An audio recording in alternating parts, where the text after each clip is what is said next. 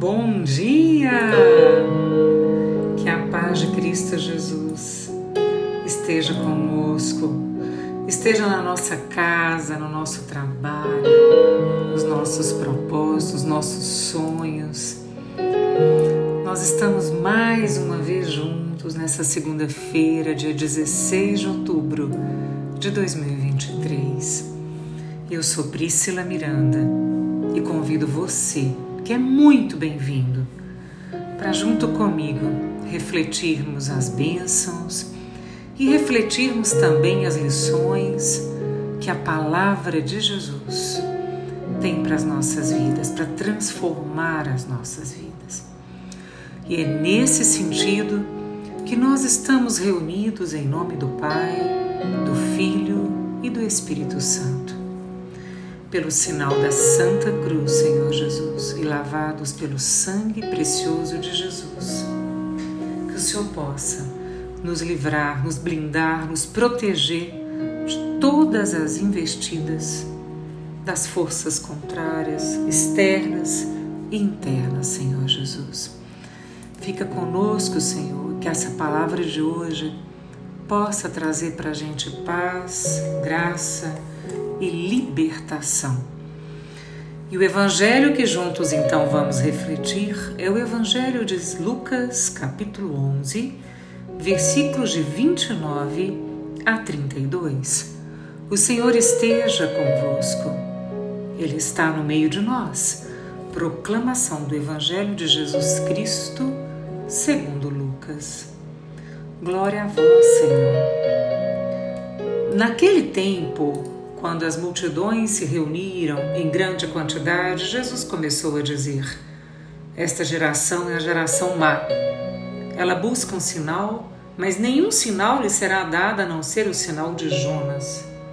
Com efeito, assim como Jonas foi um sinal para os ninivitas, assim também será o filho do homem para esta geração. No dia do julgamento, a rainha do sul se levantará juntamente com os homens dessa geração e os condenará, porque ela veio de uma terra distante para ouvir a sabedoria de Salomão. E aqui está quem maior do que Salomão. No dia do julgamento, os ninivitas se levantarão juntamente com esta geração e a condenarão, porque eles se converteram quando ouviram a pregação de Jonas. E aqui está quem é maior do que Jonas. Palavra da salvação. Glória a vós, Senhor. Meus queridos, no Evangelho de hoje, a gente consegue perceber a insatisfação de Jesus quando ele disse que essa geração é uma geração má, uma geração perversa.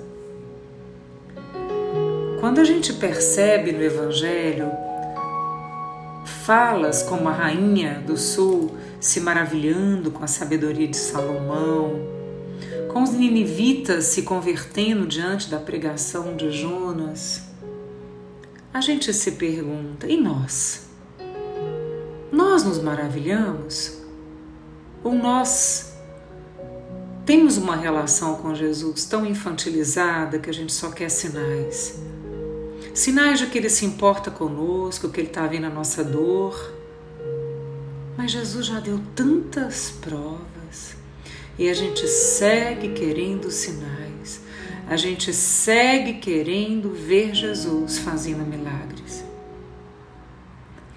Quando a gente olha para o sinal da cruz, o que Jesus viveu por nós. Será que isso não nos basta? Ou talvez a pergunta seja: o que é que falta para mim, para você, para que a nossa vida mude dentro de nós de uma maneira inteira, sustentada, verdadeira? Pensemos nisso. Talvez, gente, o que falte para nós seja um encontro verdadeiro, íntimo, profundo, pessoal. Jesus e eu, eu e Jesus. O encontro capaz de mudar as nossas vidas. de quebrar julgos familiares de repetição. Não há quem se encontre com Jesus despido de maquiagem, de armaduras e fique a mesma pessoa. Olha a história, gente. Os apóstolos se puseram a seguir Jesus. A samaritana abriu seu coração totalmente para Jesus. O cego Bartimeu foi curado pela sua fé. Ninguém fica o mesmo quando se encontra com Jesus verdadeiramente. E quando a gente encontra com Jesus, nós não desviamos o foco. Começamos a nossa caminhada rumo à eternidade, porque nós sabemos onde nós queremos chegar. Quantas vezes nós caímos, quantas vezes nós somos feridos, quantas vezes nós derrubamos alguém, ferimos alguém. Mas o que nos faz reerguer, retornar à caminhada, à rota, é um encontro verdadeiro com Jesus. Com Pedro foi assim não é verdade? Na beira do lago, depois da ressurreição. E Deus está pronto para mim para você, como Ele estava pronto para Pedro. Por isso, que nós possamos focar os nossos olhos e o nosso coração no encontro verdadeiro com Jesus, sem pressa, sem armadura, sem maquiagem, apenas sendo quem nós somos diante de Jesus. Porque muitas vezes nós desviamos, nós nos esquivamos do sofrimento, da dor e nos distanciamos daquilo que a gente tem que viver. E é só através de Jesus que a gente encontra propósito, sentido e a verdadeira felicidade. Porque só é feliz quem enxerga o todo e não só quem enxerga o seu próprio umbigo. Estar onde Jesus está, falar com Jesus. Que seja no íntimo do seu quarto, sozinho, tomando seu banho, que seja diante do Santíssimo, que seja nos rituais das igrejas,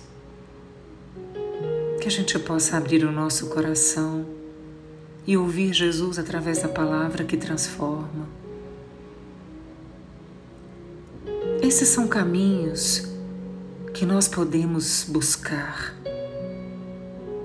para que a gente consiga devolver para nós mesmos quem nós somos, a nossa identidade e a nossa paz interior. Porque, gente, é engano a gente achar que a gente vai encontrar paz fora de nós a gente só encontra essa paz dentro de nós mesmos. E para mim, a grande mensagem de Jesus com esse evangelho de hoje não está no que ele faz, nos milagres, mas quem Jesus é de fato. E a pergunta que eu faço para você: quem é Jesus para você? E que eu faço para mim? Quem é Jesus na minha vida? Conhecer Jesus muda tudo. Jesus veio para mudar as nossas vidas, nossa maneira de pensar, de agir, a nossa postura. Que a gente não seja igual a esse povo que o Evangelho nos mostra que procura sem cessar um Deus de milagres, um Deus de dons. Essa multidão que não consegue enxergar além do que recebe, milagres por milagres que ela pede, não o coração misericordioso de quem nos muda profundamente por dentro. Sabe, gente, Jesus, movido pelo amor do Pai, que é seu Pai, que é meu Pai, ele sobe a Jerusalém e oferece a si mesmo em sacrifício por nós. Esse é o sinal da cruz. Por isso, é esse sinal de morte na cruz e ressurreição. Que é o mesmo sinal que se identifica com a história de Jonas, que passou três dias no ventre da baleia. Se a gente não entender o sinal do amor de Cristo na cruz, tudo se perde, gente. Tudo, tudo fica muito pequeno diante da grandiosidade do que Jesus nos convida a viver. Às vezes a gente só enxerga um palmo à nossa frente. Às vezes a gente só pede aquilo que está tão estreito aos nossos olhos. Às vezes nós estamos pedindo tempo de vida, mas às vezes a gente não está disposto a ter vida plena, qualidade de vida. Às vezes a gente só quer o tempo. E isso é tão pouco diante da grandiosidade do que Jesus nos convida a viver, a celebrar o milagre da vida de estar aqui hoje e agora, presente. Será que nós não somos como essa multidão que se reúne ao redor de Jesus, que olha para a cruz à procura de um milagreiro, de um Deus que faz e não de um Deus que é? E o Deus que é precisa nos bastar. Que a gente possa fazer na nossa vida uma entrega para Jesus. E assim tudo vai fazer sentido. Tudo vai trazer ordem, sensatez, razão de ser quando nós não desviamos nossos olhos da eternidade. Porque, gente, não nos enganemos.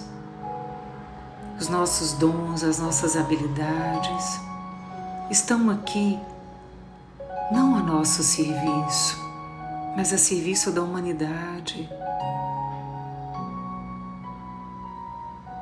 E muitas vezes, quando nós não enxergamos que estamos aqui a serviço da humanidade, achamos que a humanidade está a nosso serviço, a gente vai trazendo as más águas, né, as mágoas. Vamos colecionando mágoas, vamos colecionando cicatrizes. Isso faz parte da vida, encontros, desencontros, quedas nós podemos colecionar muitas cicatrizes, sabe, gente? Mas nós também podemos escolher espalhar amor e não gerar feridas. Que nós possamos escolher estar do lado de quem cura e não de quem fere. O mundo já tem ferido demais. E nós não somos vítimas de nada. Nós somos protagonistas da nossa história. Nós temos muita vida dentro de nós.